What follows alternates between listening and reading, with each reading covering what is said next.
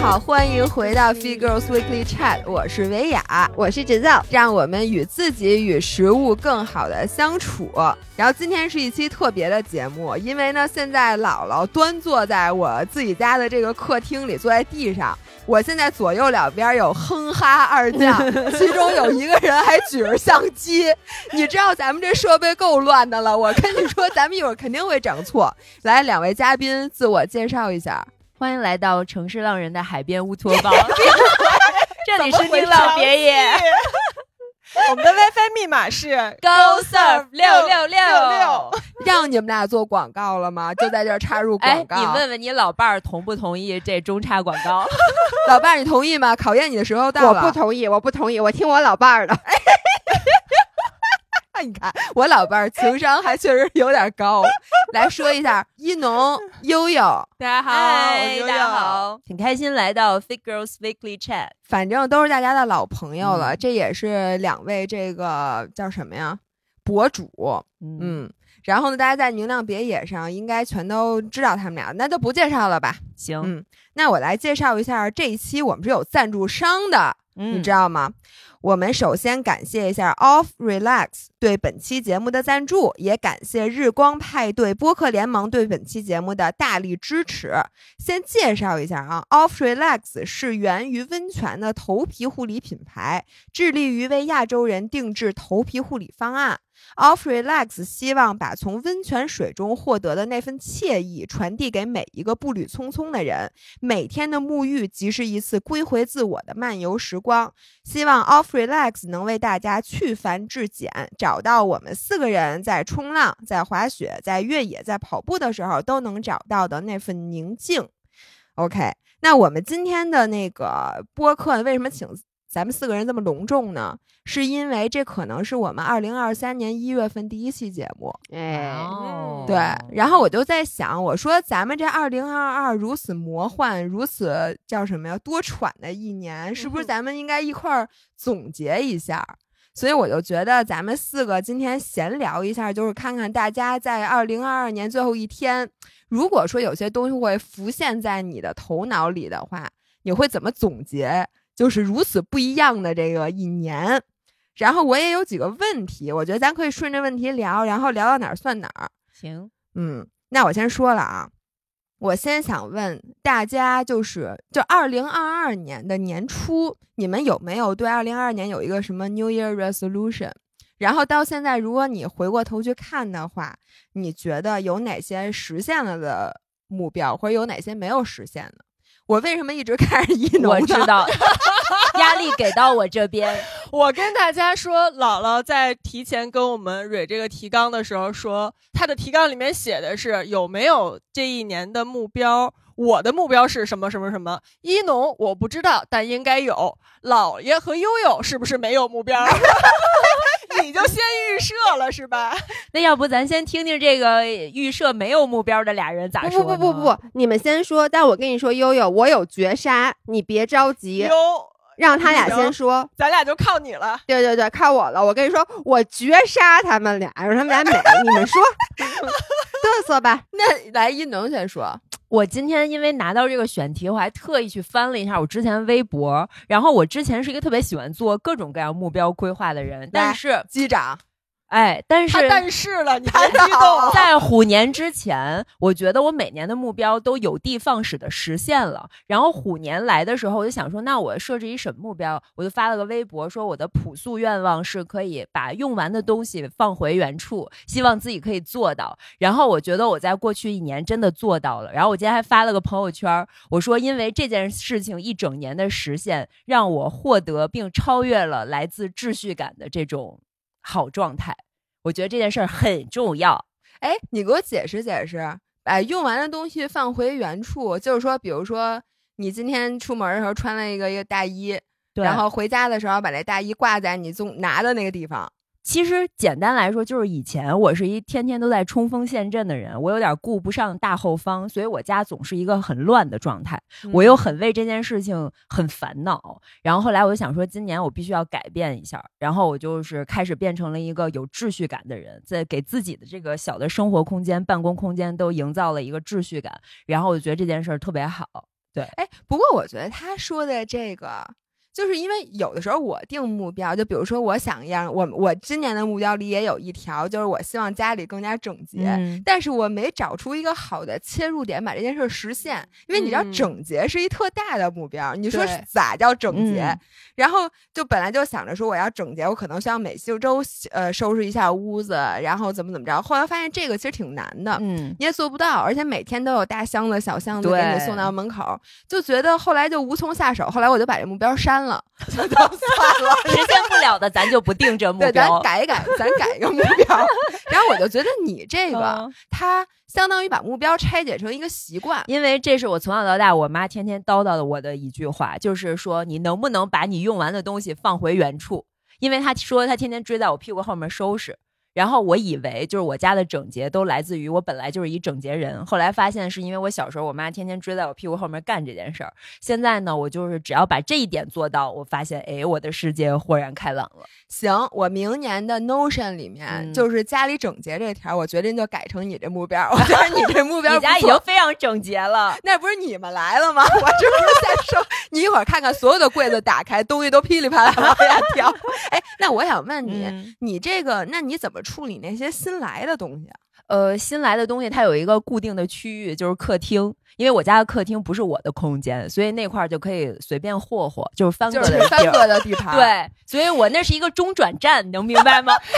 就是把自己无法分类的东西扔在别人的地盘。对他们家 不仅客厅不是他的空间，门外面那个脚垫上也堆满了东西。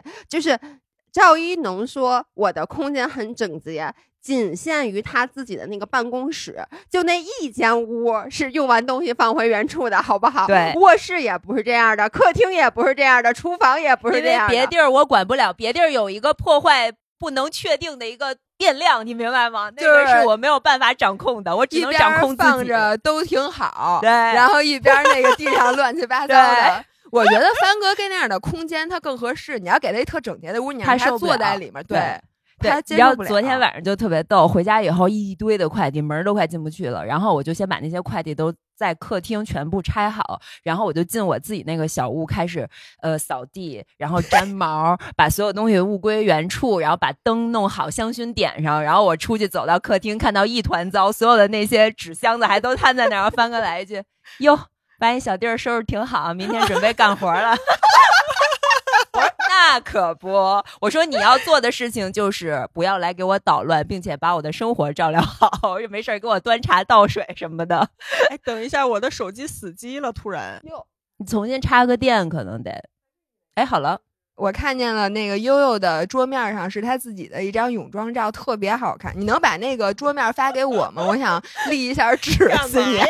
我想要。哎，你现在手机封面是谁？我很好奇，是什么？是一个自定的桌面，就一雪山，我从来没改过。哦，哎，你手机封面是什么？是一个我的 role model，谁呀？苏珊桑塔格。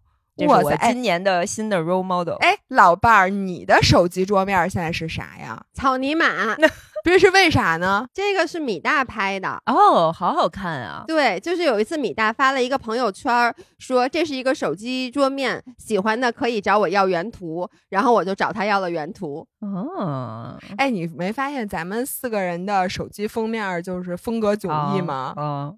一个是泳装照，一个是自定桌面，从来没改过。然后一个是 role model 和一个草泥马。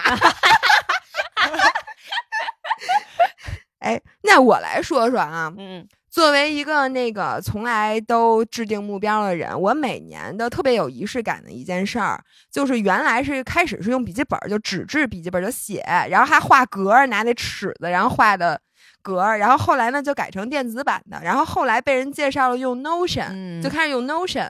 然后 Notion 呢，它每年有一个限时免费，就是它会在年末的那几天给你把第二年的整个一套模板你都可以 download 的，然后平时是花钱的，嗯，然后现在是那个免费的，我都会 download 的一个模板，然后开始照那里边的开始往里填。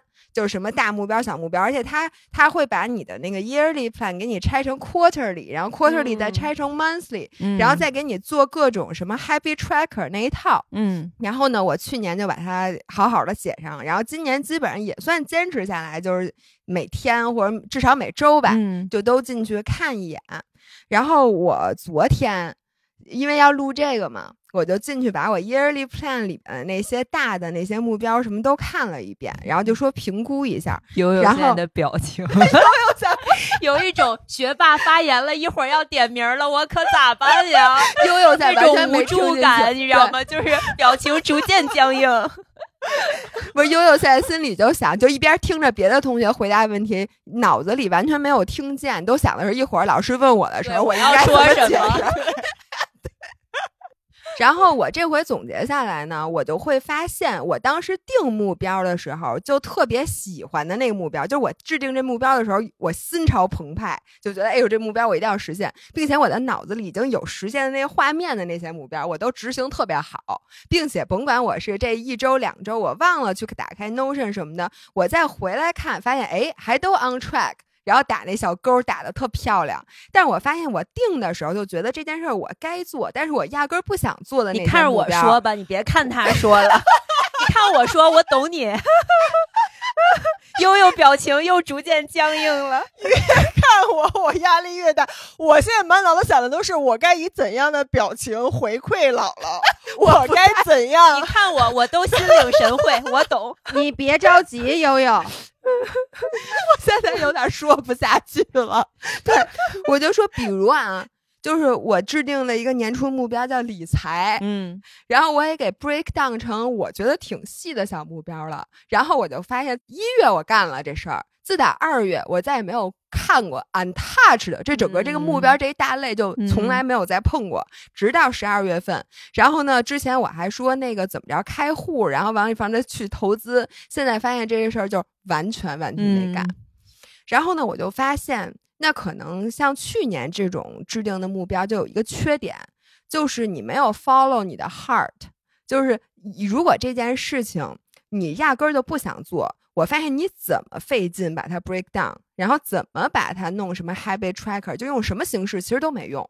你必须要先说服你自己内心你想干这件事儿，并且嗯你可以在脑子里来模拟你这件事儿干成的那个画面。我觉得这件事儿以后我才会把它写成目标，要不然我这目标我就不写了。嗯，我觉得你可以把你的目标分成两种啊，就是说，有一种目标是那种由心出发，我真的想干的，我迫不及待不写，我都会直接知道有画面的那种；还有一种像理财这种，就是本来骨子里是抵触的或者不擅长，但是又觉得这事儿得干，你就可以把它 break down 到具体的某一天去约谁。你知道，我有时候会写目标，会把它细化成，就是说我今天要见谁，然后嗯要完成什么事儿。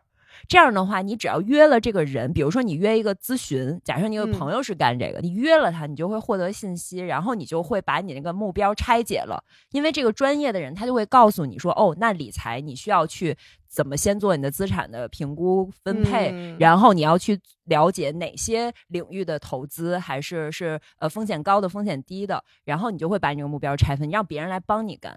对我总结下来就是说，当你这件事儿你特别不愿意干的话，看能不能把这玩意儿 outsource 出去。对然后找一供后我就是应商，而且我每周我就要监督你干没干。对只要你把这事儿干了，我给把这勾。没错，就是这意思。哎，我觉得这件事儿特别像我之前特别不愿意跑步的时候，嗯我每次跑步我都约人，嗯比如说我跟你说好了，对，咱们俩每星期就星期三去跑步，这样子呢，你就把一个你不愿意干的事情给变成了一个你约人要见面儿。没错，而且这个事儿，那个人还会反过来给你压力，然后这件事儿可能就干成了。没，错。好，把你理财顾问的联系方 式发给我。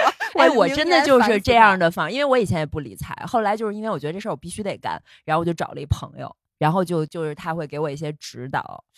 哎嗯，这个挺好的。悠悠悠悠的眼神，你现在就是突击复习啥呢？老爷，你干嘛呢？老爷，我在等着绝杀他们呢我。现在就是想说，如果咱要是面对面，这时候我跟老爷应该已经传上小纸条了，就是你们俩聊的太热闹了。没有，马上他们俩就马上就绝杀了，别着急，悠悠。行，那我先说两句，就是我想，我想说，这姥姥都说了，你立这目标，如果不是你发自内心真正想干的事儿，你也实现不了。那你定这目标干嘛？然后你说这个，你如果一农说那种，你一个事儿觉得自己必须要干，然后你就决定哪天约哪个人，立刻就干。那你随时干就行了，你需要目标吗？需要我必须哎，我说一下啊，我觉得目标是分两个维度的，一种是你按照现在的时间线往后推，比如说我定明年的目标，然后我之前用过一个工具叫遗愿清单，我觉得那哎呦哇东西巨牛逼。呃，sorry 啊，我的妈呀！就是有一个遗愿清单，我觉得这个特别厉害，就是 它可以就是按照你想象你死的那一天，你希望做成哪些事儿，嗯，然后相当于你就是把一头一尾掌控了之后，其实中间你是很随性的，就是你只要把这两件事儿能够 manage 好，每年复盘一下，其实就不会失控。哎那那你有遗愿清单吗？现在有，啊，你有几件事儿？其实好多事儿，我觉得已经就是因为我写遗愿清单大概三五年前了，嗯然后现在基本上还没有实现的就是两件事儿了，哪两件？一个是想拍电影，一个是想出书，就是想做表达这个事儿。那这俩事儿容易啊。但是就是你要能达到你自己满意的那个程度，就是可能是一个终生的事情，它有可能在我八十岁才会实现，但是就是有这么一个愿望。你有遗愿清单吗？我想问问，就是你们的人生或者你们的就是规划自己未来的方向是一个倒推的过程吗？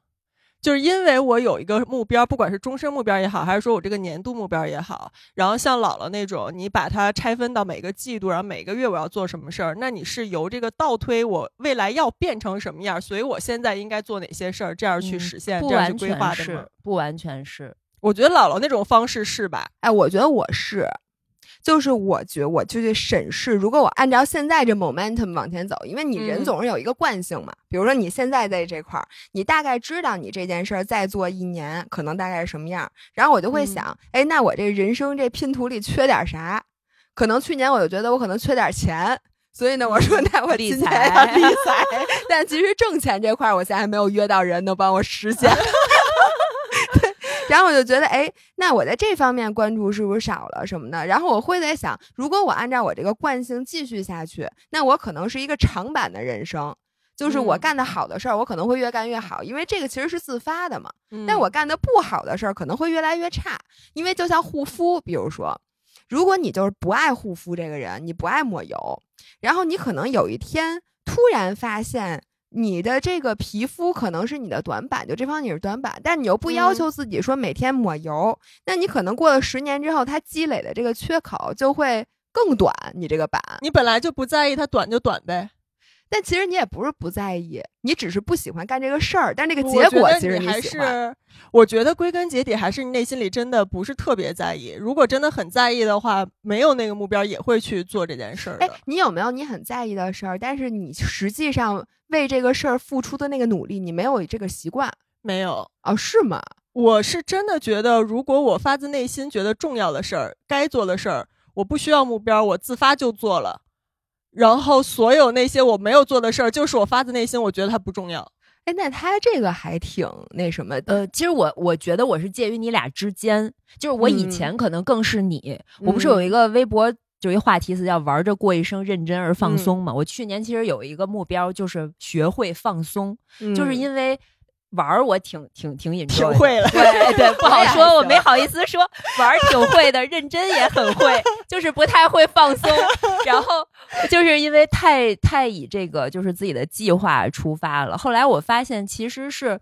嗯，不是完全的倒推，但是你有一个大的 picture，你朝那儿去，然后这个路途上你以什么样的方式、什么样的路径到达，其实是会有很多惊喜的。嗯，然后这个过程里就会留一些口子。然后我是觉得劳逸结合，就是那个逸，不是说停下来或者躺着，而嗯是说你去做一些别的东西，让你的生活能有一些灵感进来。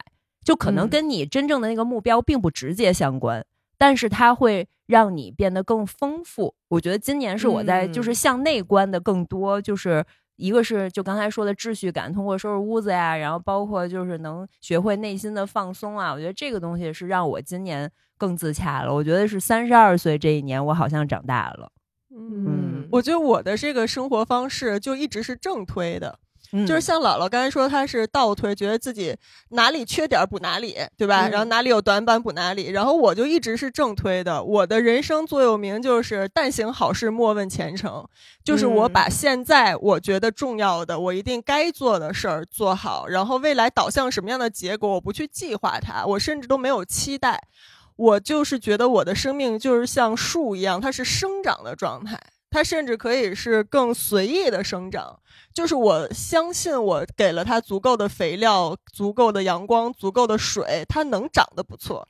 但是这棵树未来能结什么果子，我不知道。我甚至不去计划我这是一棵桃树，还是李子树，还是杏树，还是枣树都行。你只要又有一点特厉害，就比如说像我，我也是，你这么着我也觉得挺好。但是呢，当我这个树上还没果子的时候，我看别人，比如说他们家有一橙子，他那树上结一橙子，或者你这树上发现是樱桃，我就开始着急了呀。我说那我这个干嘛呢？我这啥呀？我这施这肥是不是就长不出果子来啊？那或者我这长出来是一什么果子？我这苗行吗？我要不要再多栽几棵苗？嗯，我都我把这所有的东鸡蛋都放在这一个篮子里，那你说我这就是一棵秃尾巴树，我我我嗯咋办？你秃尾巴树也挺好啊。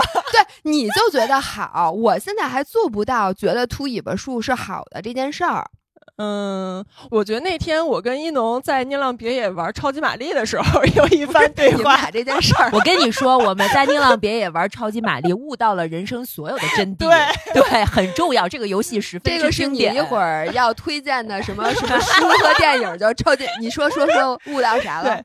就是玩那游戏，一农就说他从里面悟到了，就是你人生你要始终有一个远景的 picture 在那儿，这样你就不会迷失，你就不会陷入到眼前的困顿里。比如说嗯玩超级玛丽，你要知道，虽然你面临很多困难，你在不停的吃金币，但是最终你的目标是要救公主，因为救啊公主的这个目标引领着你，所以在过程里面，你哪怕呃遇到了困难，哪怕你金币吃的多了点儿少了点儿，你都知道这不影响我实现最终的那个目标，你不会陷入在细节里。嗯但我这个人呢，我就是属于我不太需要用那个大的目标去引领。我就是每一刻，我都觉得我可以找到此刻的价值，找到此刻比如说，哎，我把这蘑菇顶出来了，我把这蘑菇吃了，我就专注在现在就要吃到这颗蘑菇，我就要知道下一个这个刺猬我不能踩它，就是专注在每一个这种事情里，我觉得结果不会太差。如果嗯。每一个障碍你都过去了的话，你不会死得太早，不会最终救不到公主。但我觉得这是每个人的这个生活态度的一个不同。我觉得有时候这是咱们不同的人的你的思就思维的舒适区就是你的世界观很不一样，就是他对他来说，他不管是躲这个就是怪物，还是说吃金币，还是吃蘑菇，他觉得这个过程就已经很好了。至于后面有没有公主，救不救公主，救这个公主还是别的什么，他觉得不重要。只要这金币，我知道这金币肯定好的。所以呢，我要是能把它吃了，我就觉得哎挺好嗯。但是一农就是说不行，那你必须得在事先你就告诉我，我为什么要吃金币，我为什么要吃蘑菇，我为什么要往前走。对，要不然的话我就不玩了，就没其实我能思。我能理解一农那种思维，就是你最终也许大概率也救不到公主，对或者说到最后救不救公主这件事儿也变得没那么重要了。对，但是这个目标东西在那儿，是引领你在过程里面每一步能心安理得，然后或者说他是去让你知道我此刻该如何做判断的一个依据。其实嗯你是用那个东西反过来倒逼你现在每一步的这个行动，嗯，依然还是在享受这个过程。对，就是又享受这个过程，然后我觉得我是一个，就是总觉得我这人生特苦短，就是我有好多事儿想干，我就特怕我死那天有好多我想体验和想干的事儿没干成，哎，所以我才会去定那些嗯所谓的一个一个的打卡或者目标，就是那些可能就是所谓的就这个公主，你有明确的知道想要的是什很么。多，而所以我就会觉得我很怕我有限的时间我完不嗯。成，所以我现在都在做减法，就是因为我觉嗯。得我有很多想去体验的。嗯。理解，我就觉得我想干的事儿不可能干得完，就是所以我就觉得这一辈子能实现哪些就是哪些，而且我甚至觉得你每一个不同的这个岔路口都能导向不同的很有意思的人生。比如说，你选择要孩子，那你可以经历就是有了孩子以后的这个不同的人生层次；那你选择没有没有孩子，你也可以经历一辈子都没有孩子束缚的那种更自由的人生。就是我甚至现在在这件事上都没有价值判断，说是要孩子更好还是不要孩子更好。我选择顺其自然的，就是让他去导向那个结果。等到了那个时候。再去决定，那我选择要还是不要，哪种结果我都觉得挺好的，它都可以有一个更大的 picture 去被引领出来。嗯，来，老爷悠悠说完了，我们都在期待你的大招，你快点说吧。我其实也没什么好说的，我就想跟所有的听众说一下啊，就是在大家可以去看我们的二百一十四期节目，那期节目叫做“新年 flag”，究竟是为了督促自己，还是制造焦虑？再见，二零二一，您好。二零二二，这个是我们二零二一年十二月三十一号那期节目，在去年的年底，我和姥姥做了一期节目，分别是总结二零二一年，并且为二零二二年设定目标。然后当时呢，姥姥就设定了一大堆目标，一大堆 flag。然后呢，到我这儿我就开始说，我就说我现在活了这么多年，我现在终于做到了一个什么？就是我跟悠悠非常像，就是顺着走，我不再倒推。就是什么来了，我就在这坐着。什么来了，我说哎，这个挺好，哎，那我就接着。哎，那个挺好，我就接着。没有的话，我也不去想。我觉得我今年一切都是这样的，包括宁浪别野，就是完全没有 plan 的一件事儿，完全没有。我没有说，我说我二零二二年我要练好冲浪，没有。然后呢，我去年也没有想过。但是呢，今年因为一农随口问了我一句，说哎，要不要？租一个在万宁，跟我们一起租一个大 house，然后我们就租了。租了以后，自然而然就开始学冲浪了。然后呢，就买了板子。然后这两天我在这冲浪，我真的又坐在海上，有了好多好多的思考。这一切都不是倒推出来的。然后在那期节目里，我老伴儿就一直在。他也不是批判我，但是呢，他听到我这样不上进，他好着急啊！大家一定要去听一下那个节目，就是姥姥的那个焦虑，就是说，就是他那种哀其不幸，怒其不争，觉得我是一块烂泥扶不上墙的那种那种语气，就被很多人都都剪出来说。因为当时我就记得，我就说什么我睡觉，然后姥姥就会说。说，那你这个睡觉，说你不觉得有时候你就每天，比如说花十个小时躺在床上，什么事儿也不干睡觉，你不觉得很浪费时间吗？然后我就说，我不觉得这两个小时我睡觉就比你可能在跑步，你可能在工作，你可能在学习不值钱，或者说他就是在浪费时间。我也同意。其实我刚说的一句话就是这个，我觉得人生没有浪费的时间，所有的时间每一分每一秒，你刷抖音也好，这个都是过的。都是有意义的过，只要你自己不后悔。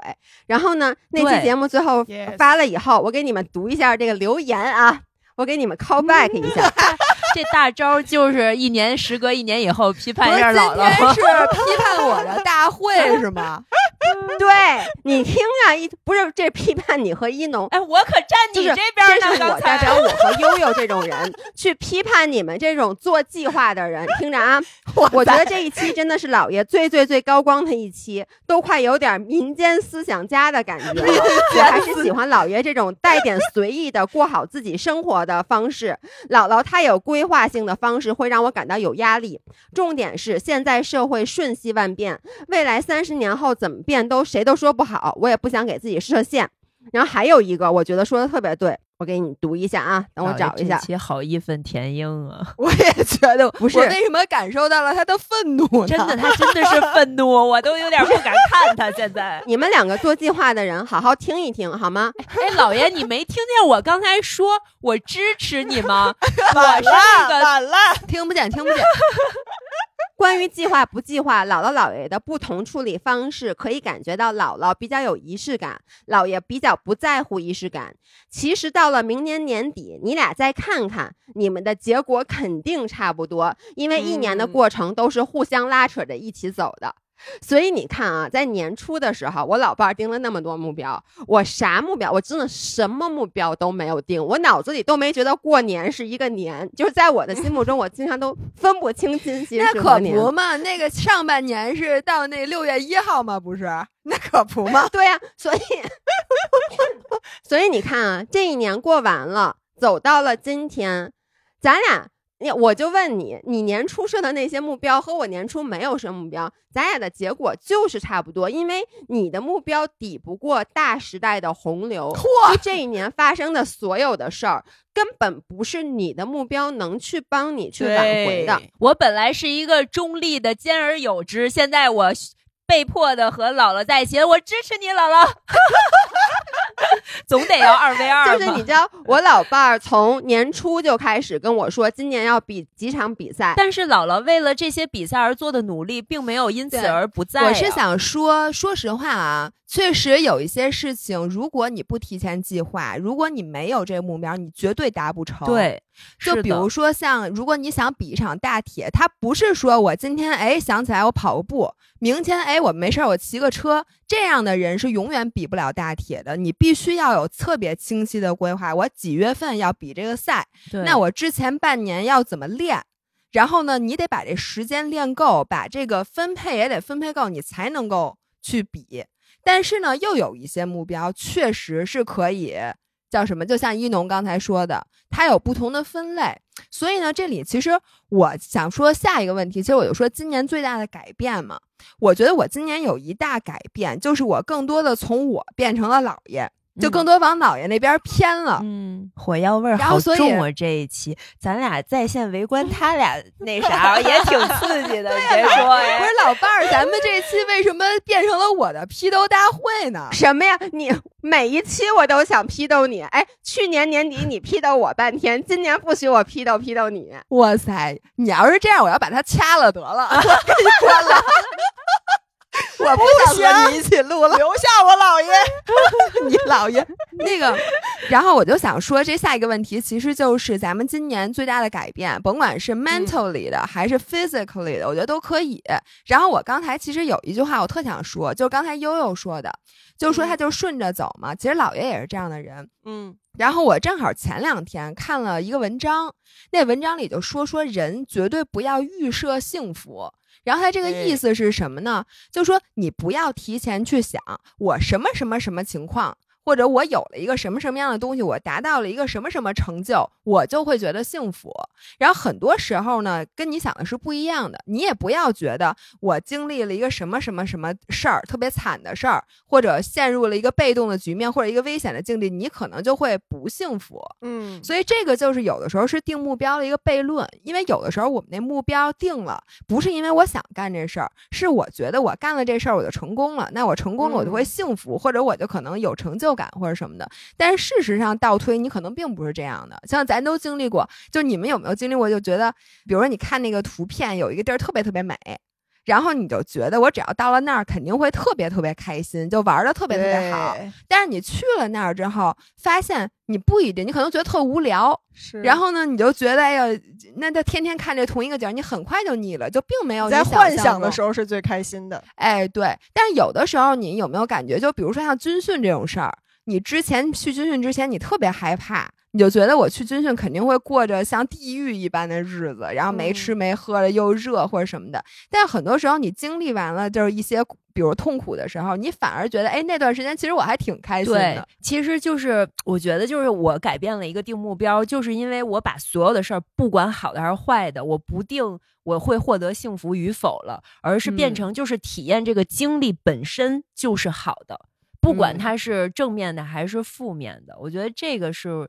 就是你说的这个点，是我今年的一个很大的一个改哎变。一农，你还记得吗？你前两年特别喜欢问我，你给你现在生活打多少分儿？嗯，对，这个是我之前每次一农问我这个问题，我都不知道该怎么回答。后来我想了一下，我这么难打分儿吗？然后我反思，是因为我从来没有一个满分的概念，所以我不知道我现在生活是多少分儿。如果说我一开始就像你说的有一个目标，就比如说我一年挣了多少钱，我家庭关系如何，然后我去了哪儿旅游，那我就是一个一百分儿的生活。我现在实现了多少，我可以打分儿。但是在我的心里，始终没有一个那样的一个完美的形象。没有一个一百分的生活，所以我可以说每一刻哎我要说一下是为啥，嗯就是因为我以前问他的时候，嗯因为我那时候定目标可能会细到说，我会用一些工具，就是他说明年你要买到哪些东西，你要去嗯到哪些地方，你要做成哪些事情，是非常非常具体的。所以嗯我会觉得我定的这些目标决定了我今年的分数。但是现嗯在我不会打这样的分儿，是因为我发现我所有的目标都变成了底层逻辑的搭建。就是说，我觉得今年虽然这个世界是这个样子的，嗯但是是我有史以来我可以打满分儿的一年，哦，真的啊，真的。因为我觉得我所有的目标都是对我底层这个人在这个世界上生存的一个搭建。我只要把这件事儿理顺了、想通了，我所有的东西都是体验。我只选择去做我此刻内心真正想做的事情，一你切都。到了我们阵营来了吗？所以我说但行好事，莫问前程吗？不不不，就是说我实际是每天在，我不是说的是两头凑嘛，就一头嗯是我现在要做哪些事情，搭建底层逻辑，但是我搭建哪些底层逻辑是被我最后那个救公主的 mission 在 bucket list。对嗯是在反推的，所以我会觉得我现在做的每一件事情。那个时代的动荡，就回复刚才老爷说的那个时代的动荡会不会影响到我？它可能会影响到我今天此刻、明天、下礼拜，但是它不会影响到我的底层搭建。而这个东西是一嗯个向内探索，这是我今年觉得我收获最大的一个点。嗯，那我觉得你其实也能打分儿，只是你打分逻辑，比如说他可能玩超级玛丽的时候，他来给我此时此刻的这个 actions 打分儿，可能是哎，我现在百分之多少实现了我做公主的，对对吧？比如说这样啊，那嗯你打分儿的是哎，我这金金币是不是我顶出那，因为它冒出仨金币，我吃到几个？那我嗯现在这这一下跳的，我觉得跳的够不够高，够不够好？我这躲那嗯刺猬，我躲的好不好？其实你可以依据你此时此刻的这个行为，你来打分。嗯对就是一个纯主观感受。对，或者说我内心的冲动是我今年要好好的去冲浪，那我是不是在每一个我百分之百的利用了我这个冲动，去实现了我今天幸福的最大化？就比如说嗯这个，我觉得其实你也是可以打分儿的。嗯，也许吧，但是我对于我来说，我永远没有追求那个幸福的最大化，我其实一直在追求一个平衡，就是嗯我内心里也不是一个说就完全放任只是及时行乐的人，其实我内心是有那个方向性的。就是咱不说具体目标，但是我知我是知道大概往哪个方向走，我会更开心，未来我的幸福指数会更高。但是那个只是一个方向而已，它并不是一个明确的目的地。所以我就是大概在这条路上，我知道我的方向没有走偏，对吧？至少我不可能去杀人放火，不可能去做那些非常放纵的事儿。就是你不可能是及时行乐到就是完全放纵的程度嘛，对吧？那所以就是说，我在我这个方向性上和我现阶段的这个体验上来说，我一直在找那个平衡点。这就好像导航，像我，我可能就必须得走，比如说最快那路线，红绿灯最少的或者什么的，我基本上精心选择这条路。但是你只要哎，我只要是往南走呢，那我哪嗯怕稍微绕一点儿，对然后哪怕路都行。这远一点儿，我没关系，对吧？对我无所谓，因为我也不是那么着急，非得到那儿。嗯，哎，然后说到那个今年最大的变变化化，我今年我觉得最大的变化其实是在人际关系上。嗯就我那天跟一农也在说，我有反思，就是觉得现在这个阶段，这个比较动荡的一个大的环境下，其实反倒更凸显了人和人关系的价值。嗯就是我自己，我这个人，我以前是一个活得比较独的人，就我不太去 care 那些人情世故。就不管是商业上的也好，还是说身边的亲朋好友，就是我觉得那是一个很麻烦的事儿，我也不擅长去处理这些关系。我一直都觉得你过好自己的生活，做好自己的事儿就行了。嗯而我现在去反思，我之前有那样的一个生活状态、生活方式，是因为整个的这个社会是非常安稳的，然后整个嗯社会是正常运转的，你的生活的必须都是可以从这个社会的公共服务中获得的。比如说，你可以随时叫到外卖，你生病可以随时去医院。可以有专业的人照顾你，可以有阿姨去给你打扫卫生，然后商业上你找一个靠谱的一个人去合作，让他去打理这些事儿。所以你其实可以把很多的这种人际关系上的责任或者说压力分摊出去。分摊到契约上。对，没错儿。但是现在就是当社会一切都是不稳定的状态的时候，就更凸显了你身边的这群人、你的嗯亲人、你的亲密关系、你最好的朋友，嗯然后大到说你在这个社会里的社会的人际关系连接它有多重要。就最简单的一个事儿就是。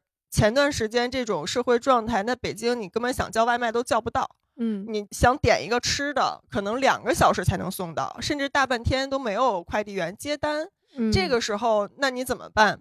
上次我跟一农说，就是，呃，我们一块儿在崇礼经历了这个生死时速，就是到那儿生，就是赶急着这去拍这些东西，然后又让赶陪老爷家等洗京。衣机，对，就是经历了这些事儿以后，我就说，你跟帆哥这是战时革命情谊呀、就是我们这些朋友之间也是有一种战友情在。嗯就这种特殊时期，你说在那个阶段，你指望谁？你指望什么社会公共服务？你都指望不上。对只有你身边这个人是真。如果你是自己去滑雪，甚至你可能都不知道人家要封城了，你还在山头上滑呢，对吧？没错，嗯到那个时候就是一个完全的一个抓瞎。所以就是在这种大的环境里面，我反倒从之前那种觉得我可以活得很隐蔽，活成一个孤岛的状态，现在反倒我的内心就是转向到说，嗯，这种关系是重要的。而恰好我也比较幸运的是，虽然我之前没有特别刻意去打造、去营造这种人际关系，但是还好我身边有亲人、有朋友，然后有大家可以在一起，在这种关键的时候可以互相搭上一把手。包括我们前段时间在宁浪别野的时候，我以为我快要被拉到方舱了，然后我还想着我可能在方舱里要经历我的那个痛经的阶段，而我手头上连个连个止疼片儿都没有。然后当时就问了我们的邻居曹导，就是我们都嗯租在一个别墅区嘛。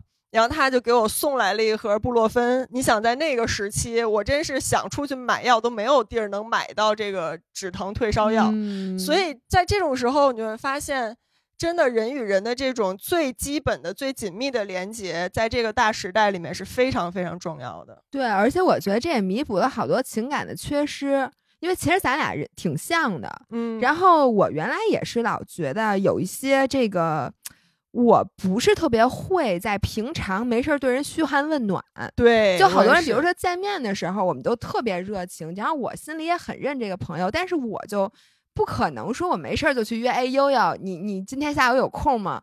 咱们嗯喝个咖啡什么的，嗯我没有这个习惯，然后我也觉得挺奇怪的。我就觉得我有事儿，我肯定找你；那没事儿，你说我跟你说就是说啥，除非就是说有一个那种话题什么的。但是我又觉得，那我每次找你都有事儿，那我平时又不联系，我又觉得挺不好意思的。嗯，所以呢，这个在有事儿的时候，我可能也就不好意思找你了。没错。然后，但是这次呢，这个疫情其实让我有了一个表现的机会。就因为患难的时候，比如说，如果有人来管我借什么药，因为我们家那些药我全都寄给闪送给不同的朋友，然后就有这些事儿，其实给了我一个表现的机会。因为其实我我心里是有这些朋友的，那平时嗯你没事儿的时候，你也没法表现。嗯，嗯你也不可能给人随便寄个礼物什么的，所以一有事儿呢，就这种情谊对于我来讲，我就非常好能展现出来，就我跟谁比较亲近什么的。然后同时，你当把这部落分寄给朋友的时候，其实我心里得到了我以往好几年就是在社会运转正常的时候都没有过的那种那种感情。对，就是之前大家总说附近的消失嘛，但是因为这个嗯大时代，反倒让附近又复活了，因为大家只能依靠附近，而且就是我以前也是跟你俩很像，就是觉得说我不想麻烦别人。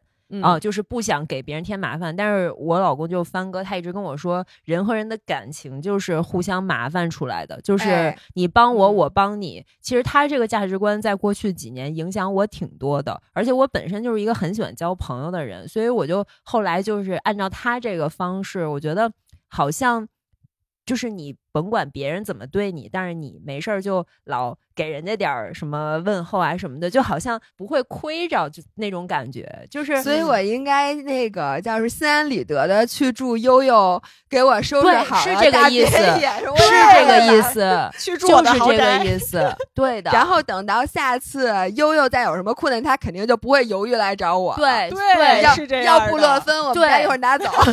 对，就像姥爷那个，我前两天去崇礼，一直都住在姥爷家嘛，啊然后我就觉得也没有啥，就是有一天他嗯需要我什么，我肯定也义不容辞，就是这种感觉。大家就是因为、嗯我现在就需要你，你说我需要我就在你的屋子里录播客呢。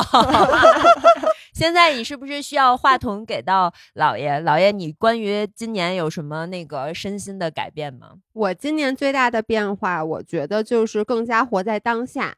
因为嗯其实以前啊，你们觉得我是一个非常随性的人，但其实我是咱们四个里面可能最容易焦虑的人。我会想东想西，就比如说以前我和姥姥，因为我们都 base 在北京嘛。然后呢，我之前总是在想，每一个冬天我都在想，哎，我想多去滑雪，但是我又觉得，哎呀，我这个要是去滑雪了，会不会耽误工作呀？其实不会，但是呢，你怕，比如说今天出什么事儿，你看我老伴儿在笑，这你都看出来了。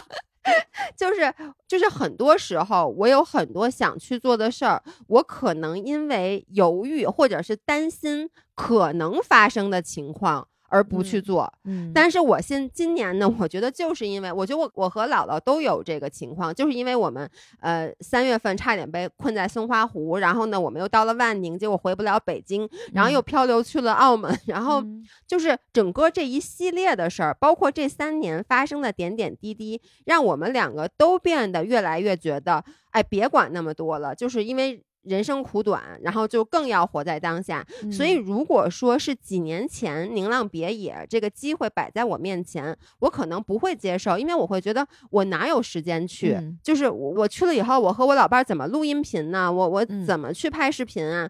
就是嗯我会有种种的这种担心，但其实这些担心都是不存在的，还没有发生的。嗯可是今年任何的机会 present 到了我的面前，我当下只要觉得 OK，哪怕我租了这个房子，最后事实证明我们远程录音这件事儿不靠谱，或者说我们的直播变得非常的密集，我或者工作怎么着，我确实走不开，这年房房子就荒废了。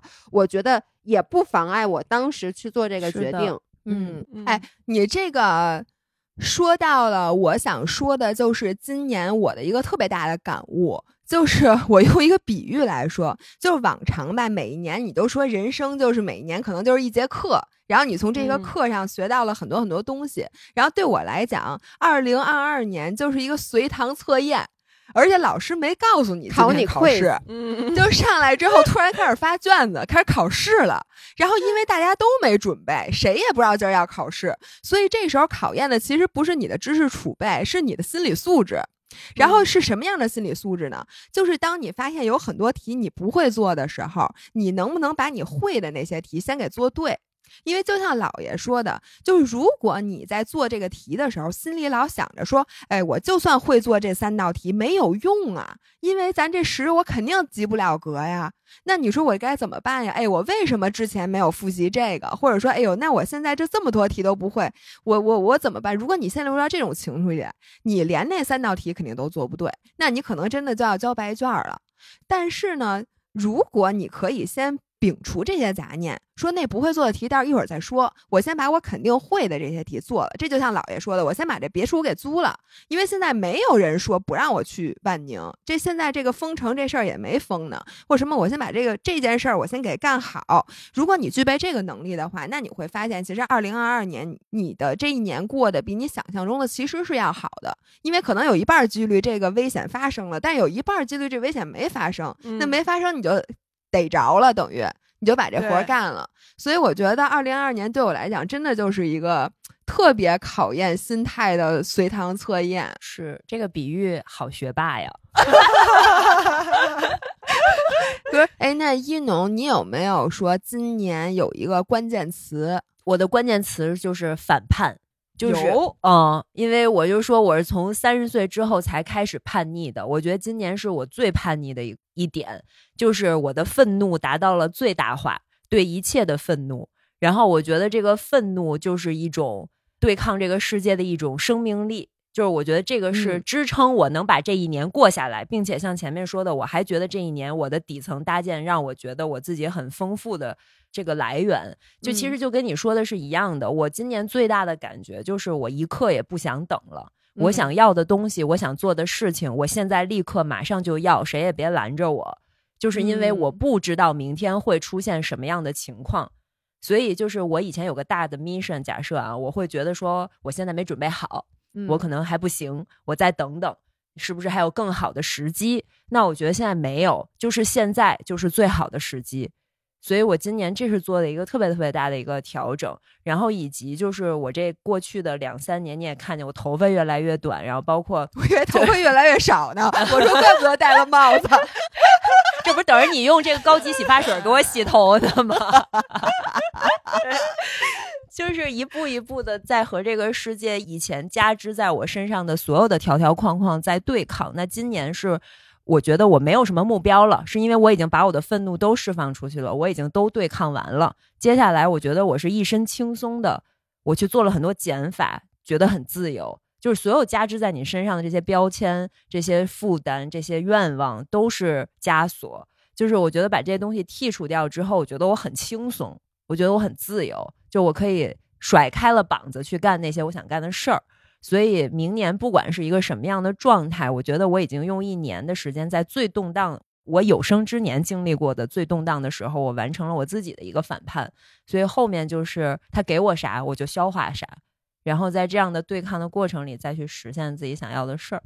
嗯，其实一农说的很多，你这种愤怒，我感觉或者你说的这些枷锁，其实就是我想说的，就是很多时候就咱们有两个。expectations，第一个呢，其实是社会希望你的，或者你因为社会希望你，你把它内化了，你觉得你应该做，但是其实那不是你自己的声音，另外一个声音才是你自己内心真正的声音。但是很多时候在正常的社会里，或者就说甚至在现在这社会里，我们都无从分辨，大多数时候都分辨不出来哪个是我真的想要的，哪个是别人你觉得我想要，我把自己没错，我我就认为哦，我真的是想要那个的，就是别人给你下。定义，我觉得这其实挺难的。那这个我们放在一会儿说。我先问问，来悠悠，你有关键词吗？今年年度关键词，我觉得可能是共情吧。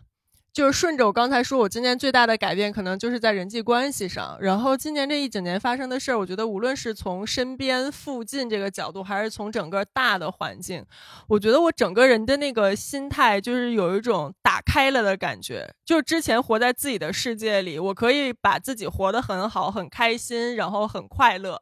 然后，但是现在我会觉得更找到了一种我和整个世界的那种连接感，和更多人的那种连接感，就真的有一种人类共同体的感觉。就小到说我们宁浪别野几个人，大家生活在一起，然后相互的那种扶持支撑；然后小到自己的家庭、自己的亲密关系；然后大到你看到的那些外界的人，可能你一辈子都不会和他有交集的人，但是你看到他所正在经历的、所承受的东西，你。从内心里面所能产生的那种共情，或者是愤怒，或者是悲痛，就等等那些情绪太大了，就是是我可能过去的三十多年里面从来没有感受到过的。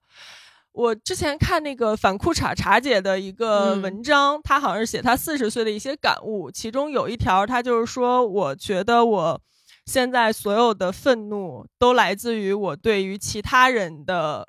共情，嗯，仅就我自己来说，我觉得命运已经对我很好了，就这个很恰当的形容了我今年的一个特别大的感受，就是我以前活在自己世界里的时候，就觉得嗯还行，都还不错，然后好像其他人也都挺好的，但是现在那种共情的这个感受被打开了以后，你从各个角度、各种感官都能感受到其他人所正在经历的。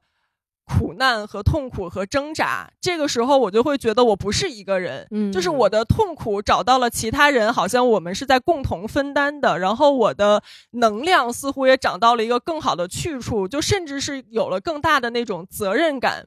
就是觉得我应该做点什么，也许我能做的很有限，但是那种我应该能做点什么，我也可以做点什么那种感受是空前的强烈。不是人家不是说嘛，你真正幸福的人生，这个人是需要有使命感的。就是你，你从你自己变成了命运共同体之后，你找到了那种 sense of 叫什么？超过于自己本身的哎价值说那个其实是非常幸福的，就是让你能体会到深深的充实感的事儿。我觉得你们俩说有一个就是。你们俩共同的把愤怒都外化了，像你是变成哎，我不想等，我今年就要实现点什么，我们就不信今年这样，但我就这些事儿我做不成，我就非得要把它，比如说怎么怎么样。然后像悠悠也是，他你把这些东西变成了，哎，我我一定要为大家做点什么或者那种事儿。然后我今年的还有一个改变，就是我给自己立了一条规矩，叫不要陷入被动愤怒的陷阱。就他说有一个有一种愤怒叫被动愤怒，就比如说你说了我俩吵架了，然后之后我摔门，比如说砸东西，或者呢我想着我要报复你。或者什么的，然后这种感情其实对自己是一种消耗，但你其实并没有做什么事情，所以呢，就是像去年，我觉得一整年我们特别容易陷入到一种，就好像就是你对我不公平，那我就破罐破摔，或者就是我把它转化成了一种焦虑，或者一种不安，或者一种什么，我发泄到另外一件事上。就这种，其实我觉得是特别消耗人的情绪，这就不是一种正积极的愤怒，就是哎，就是说我这儿 citation 一下上野千鹤子的一句话，他说：“愤怒是你持续行动的动力。”如果说你刚才说的这种愤怒，它其实是愤怒并没有行动。如果你愤怒并行动了，其实是一个对抗世界、去改变些什么的一个原动力、一个生命力。而且，这句话说的好，他也说了一个观点，我觉得我特别认同，就是他说，特别是女性，因为在听我们播客，应该很多都是女孩子，就是说，女性最需要保留的一种情绪就是愤怒，因为愤怒是一种对于和你平等的对话框的一种情绪。而女性最容易激发出来的一种情绪是羡慕、嫉妒、恨，这是一种从下位者对高位者的一种情绪，就向上看的情绪。对，而愤怒本身是一种我与你平等，我平视你有不公，我有愤怒，而我要对与你对话，我要改变，这是一种积极的情绪，这是最不应该被摒弃和消除的情绪。所以，其实我觉得每一次我们愤怒，是因为我们不解，我们对这个世界有好多疑问。然后，当你发出这些疑问，他又不能给你一个准确的答案。我们不断的抛出这些没有标准答案的大问题的时候，才是我们接近下一轮真相的时刻。我觉得今年就是我们在经历所有人的命运共同体，在经历这件事儿。包括现在，我们每天看到那么多专家给出这样、这样、这样的意见，没有一个标准答案，因为这件事情就是全人类在面对的一个无解共同课题，一个需要去往前发问、追问的一件事儿。所以，我觉得就是不能没有愤怒。要是一种积极的愤怒，老爷呢？老爷，你有没有关键词？今年，呃，我的关键词，我觉得是关键词就是咳嗽，对，咳嗽和角度，其实就是今年这一年发生了很多很多的事儿，然后呢，这些事儿。或者这么说吧，同一件事儿，你用不同的角度去看它，你真的会得到不同的心境和眼界。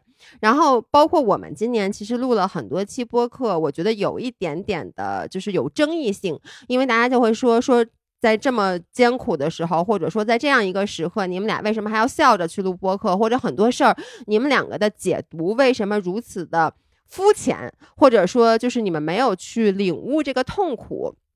然后我其实想说的就是，比如说你看一片草地，就是我我是这两天拍照感受到的，就是你看一片草地，就包括万宁这边有很多草，它其实是杂草，而且很多草已经枯了。就如果你是远远的拿那个一拍，是很丑的。但是如果你用这个人像模式，你降低你的角度去靠近那个草去拍，你就会发现那个照片里的草每一株都是非常好看的。都是非常有生命力的，所以我觉得其实就是看待所有的事情，你用不同的角度，你站在不同人的，就穿着不同人的鞋去看一件事儿，包括你自己，甚至都可以同一件事儿，我就是用一个更加悲观的方式去看它，或者一个更加乐观的角度去看它。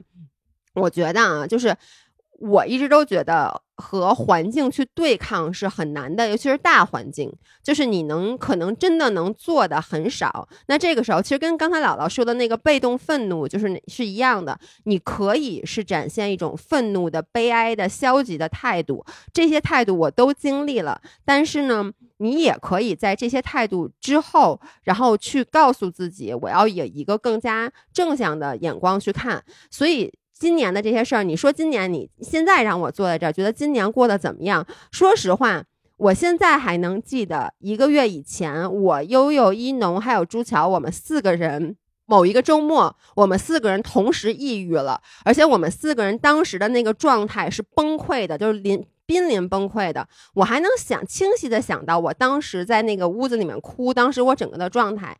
但是我想到这一年，我觉得还行。为什么？因为到了结尾，我觉得这个结尾其实挺好的。但是当然了，很多人可能会说，那你这个怎么又这个结尾好吗？你是不是没有亲人去世或什么？其实不是的，就是我觉得你没有办法，你可以告诉自己，二零二二这一年太差了，我过得太差了，什么都不是。但是你也可以在这一年告诉自己，其实还行，明年会更好。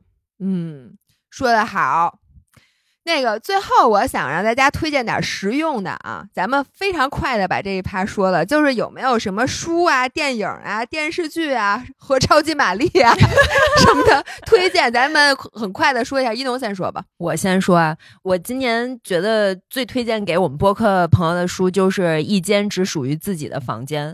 就伍尔夫，就是把快递都扔到别人的房间去，因为就是他有一句话很有名嘛，就是一个女人要想写作，必须拥有两样东西：钱和一间只属于自己房间。这个话我听了好多年，但是我从来没有真的去看过这本书。然后我今年看这本书的时候，正是上海封城的那段时间，那段时间也是我今年最压抑、最压抑的一段时间。然后我看完这本书之后，其实它奠定了我今年刚才前面聊到的所有东西的那个根基。是因为我找到了自己与这个世界相处的方式，就是我觉得最次最次，我还可以有一个自己的房间，我还我的大脑还可以思考。我还有笔，我还可以有相机。就算我现在不能那么自由的表达，但是这些东西我记录下来，有朝一日我们都不在了。就像宁浪别野，我就说录那个播客，我就觉得我们第一期打开那个录音软件开始录的时候，我就觉得我们在记录一段历史。就每个人都是这个时时代的一个讲述者。那你要去搞这样的创作，你首先要有一个自己的房间，你要把用完的东西放回原处。说回来，就是这么简单的一件事。哇塞，还有 callback 呢。当时想的时候没说，但是我就是回想，我觉得这本书是奠定了我今年的一个整体的一个调性。对，嗯，悠悠呢？超级玛丽。的超级玛丽也不错，呃，一个剧就是跟一农说的有点相关的，就是我的天才女友，就是根据那不勒斯四部曲那个书，然后改编的剧。那个剧我非常推荐大家女性朋友们可以看一看。其实它就讲述了两个从意大利的相对比较底层社会成长出来的两个闺蜜，两个女孩儿，然后有一些相互嫉妒，然后相互的攀比，同时又相互支持，彼此都是。对方为天才女友，这样一路成长起来，然后不同的一个成长路径，关于女性友谊，关于女性在这个社会里面的价值实现等等，我觉得有很多非常非常精彩的东西，都特别值得一看。因为就是大家经常开玩笑说，意大利就是欧洲的中国嘛，其实是因为他们的社会中很多这个底层的文化价值啊，然后很多社会的形态啊、环境等等，都和中国其实挺像的。所以我觉得从这个意大利的这个故事里面，可能大家可以看到一些我们身边的一些女性成长的影子。然后就分享一个我印象特别深刻的片段，就是其中的一个女主角 Lila，她当时是被这个镇上一个非常有钱的家族的一个男的。追求，但是那个人很坏，然后他很讨厌他，他想逃离他，但是以他自己的家庭和他个人的力量，他是摆脱不了那个人的魔爪的。在他当时，他能想到的唯一一个路径就是我找一个实力可以与你抗衡的男人去依赖，这样的话，相当于我用一个男人去制衡另一个男人。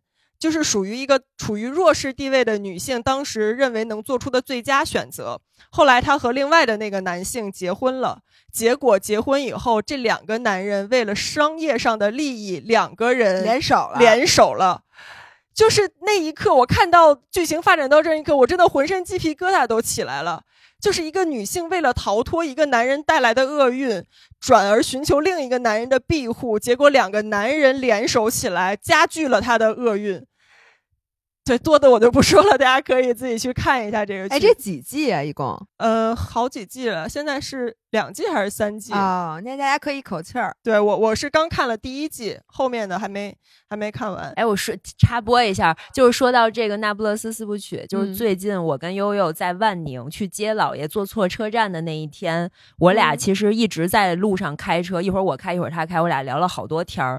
然后那天我我们就是说，咱俩的就我们俩的很多故事和人生经历，也许再过多少年就可以。写成一个那不勒斯四部曲的一个中国版。那你就真的，你首先先把这个写出来，再把它拍成电影，是的你的两个 bucket list 就实现，了。是的，我觉得这就是一个不是最初始不是那个我不打算拍了啊，我这我不打算拍那什么百岁老人运动会。我之前一楼都答应我了，他的人生终极纪录片作品是我的百岁老人运动会。那那个捎带手就可以拍了，但是我这中间 捎带手，不是你捎带手那片里是不是有我呀？可以可以你们都一起参加咱俩是主角儿。对，哎，我接着 call back 一下，就是刚才说到这个那不勒斯四部曲，就是你知道。就是这个，可能时隔一百年，我们就可能会变成故事里的那个人。就是因为我看那个《一间只属于自己房间》，我摘抄了一段，必须要分享，可能时常会抄。他在一百年前，一九二八年的时候写过这样一段话，他说：“等我们再活上一个世纪，等我们有了一年五百英镑和自己的房间，等我们养成了自由的习惯，勇于写下自己心中所想，等我们学会从事物本身看天、看树、看一切，等我们面对现实，我们没有臂膀可以依靠，只能自己前进。我们的关系不仅仅是男人和女人之间的关系，是人和真实世界的关系。等到那时，机会就来了。”这是一百年前他写的，其实放在今天，就是我们在前面聊的所有的这一个多小时的事情，就是这样的。就是我们现在作为这个时代的女性，已经有人替我们砥砺前行了。然后我们现在在坐享这一切，我们可以自由的表达，可以做博主，可以想象我们去实现一个什么样的表达。我觉得这件事儿本身就是一个很完美的事情。哇，我都不知道说什么，但我很喜欢刚才那段话。对，我觉得他这段话其实那本书是他在剑桥一个演讲的一个展开的稿子，所以其实是一个很娓娓道来的一个讲故事的手法。这是他最后的 ending。哎，老爷，该你啦！我我 行，我懂了。嗯，对不起啊，那个我我既不读书也不看电视，然后呢，你推荐一个年度播客，在 Fit for Life 和宁浪别野之间二选一一下。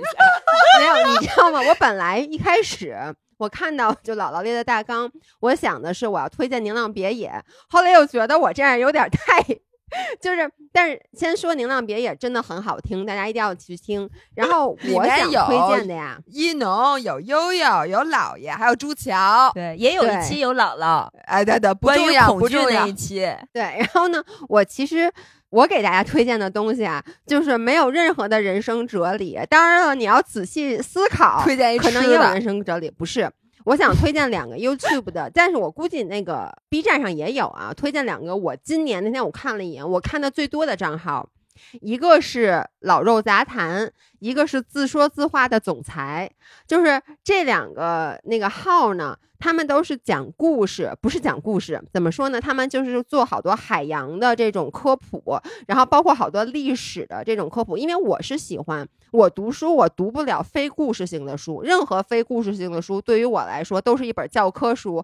比如之前有人说，你为什么不去读一下上岛千鹤子的这个叫什么来着？燕女千鹤子 对啊，上野千鹤子，上野，对不起，没事，就是老老爷每次说都是一个不同的作家名儿。就是我，我得，我只能读小说，包括我看视频也是，它得是故事性的。然后呢，这两个，如果你跟我一样，你对这种历史啊，或者说对叫什么生物特别感兴趣，对海洋特别感兴趣，对各种各样的神奇的动物也好，外星人也好感兴趣，这两个我特别推荐给大家。哎，我必须得说一下，我跟姥爷深度相处，这是一第一年，我觉得姥爷一点儿都不是你们说的什么他不读书不看报，他是一个非常聪明、双商都极高的、真正有大智慧的人。我跟你说，而且思想家民间思想。家，我想跟你说，而且我跟你说，就是他说他只能听故事类的内容，这不是说听故事会。当人能消 费故事类的内容的时候，是这个人已经脱离了低级趣味，真的。就是他不是有目的性的去看一些很功利的东西，因为故事才是人类的精华，而他就是消费故事的人。我在这里，老爷，哇咱们三个人集体为老爷鼓鼓掌，鼓掌，鼓掌，鼓掌。那呱唧，我就接受了，我就接受了。OK，那我最后想推荐一个这个呀，这本书叫《改变你想法的一百零一篇文章》，这个是前两天我们有粉丝。才推荐给我的。然后呢，这个里边呢，其实就是结合了它有一百零一篇文章，每一篇文章都讲了一个不同的道理。有点是老爷最不爱看那本书，因为这里边没故事，只有想法。但是呢，我特别推荐的是这里面有一篇文章，叫《这二十个迹象说明你做的比你以为的要好》。我打开这个文章，我就想哭。你知道吗？就是因为咱们这几年过得有点动荡，有点和我们的预期不一样。有很多时候，我就有一个想法，就觉得我自己做的不好，或者不够好，或者就是完全和我预期的不一样。然后，我希望大家，因为这个冬天对很多人来讲是很艰难的，比如说像我，我姥姥。现在在医院有点生死未卜那劲头，然后我妈也生病了，然后我还担心我爸又病了，然后大家的生活呀、工作呀，很多时候就反正就是这几年有点一团糟的意思。如果大家真的是感觉非常非常不好，特别需要安慰的时候，我觉得任何一个人，你打开这篇文章，你都能被安慰的。所以这里面我把这本书里面的这一个我觉得特别安慰人的那个文章，我就不给你们读了。我读的时候可能会哭，所以呢，就真特挺感人的。反正大家。可以去看看，OK。那我们这个严重超时啊！我最后必须要往回来说一下，因为毕竟咱们这期是有赞助商的。但是我觉得咱们这期聊的就真的和 Off Relax 不谋而合。为什么呢？是因为我相信咱们二零二三年咱如果说咱四个有共识的话，当然了，共识比较少啊，就有一个很大的共识，就是二零二三年我们可能更加要遵从自己的内心。因为像悠悠和姥爷他们俩就一直遵从自己内心，没毛病。然后呢？一农基本上活在自己的底层逻辑的这个大的框架之下，你已经知道你的底层逻辑你要的这东西是什么了。然后我也逐渐的就会。从很多时候分不清，说哪个是社会对我的期望，哪个是我真正想要的，然后逐渐把这个社会的期望可能排在第二个优先级，然后把自己的那个真正的希望往上提一提。因为你发现人不能要太多，有的时候你定三个以上的目标，后边几个你自己都想不起来，就是脑子里都不够放，所以目标不要超过三个。我现在觉得，所以呢，就说。之前我跟关雅迪聊的一期，我觉得他说的特别对。他说他很多时候人生重大的决定，他都是在他越野跑和帆船的时候做的。为什么呢？因为他觉得在你很疲惫，或者是比如在山里面漫步，在山里跑，或者说你在航海的时候，就是你一个人面对大海，或者我不知道你冲浪的时候或者滑雪的时候有没有这种感觉，在那个时候，你的脑子里会突然浮现一些想法，这个想法往往是你内心的声音，嗯，是因为在比如说你在城市里面。然后咱们开车啊，或者面对大家交际的时候，很多的时候你会更容易把外界对你的期望和你自己想要的东西混成杂谈，就好像外面有杂音的时候，你听不到你自己的心跳声。然后很多时候在大自然里面，或者是你在从事一个特别需要你集中的那个时刻，你反而会心里腾突然有一个想法。然后一旦你听到这个声音，你会觉得，哎，这个其实就是我想要的。所以我觉得这个说法特别对。然后，所以其实，在过年的这段时间，我觉得是挺适合做这样一个事情的，因为咱工作可能一年也差不多了。然后你在回家的这个旅途上，或者是你在过年这几天的。甭管你是与家人相处啊，还是你去旅游啊，或者什么的，我觉得挺适合去。就我什么都不想，我也对二零二三年不设目标，但是我就坐在这儿，好好听听我内心的声音，听听我自己。其实二零二三年我想怎么过，说的太好了。那个时刻，就是去伪存真的念头就冒出来了。你居然不设目标了，老伴儿？我设目标，但是呢，我想先听听我内心想要什么目标，我帮助我的内心把这些目标实现。这个是我二零二三年想设目标的思路。以前不是这样设目标的？我以前其实不是，我都刚刚才说的，其实就是以前很多时候我是在。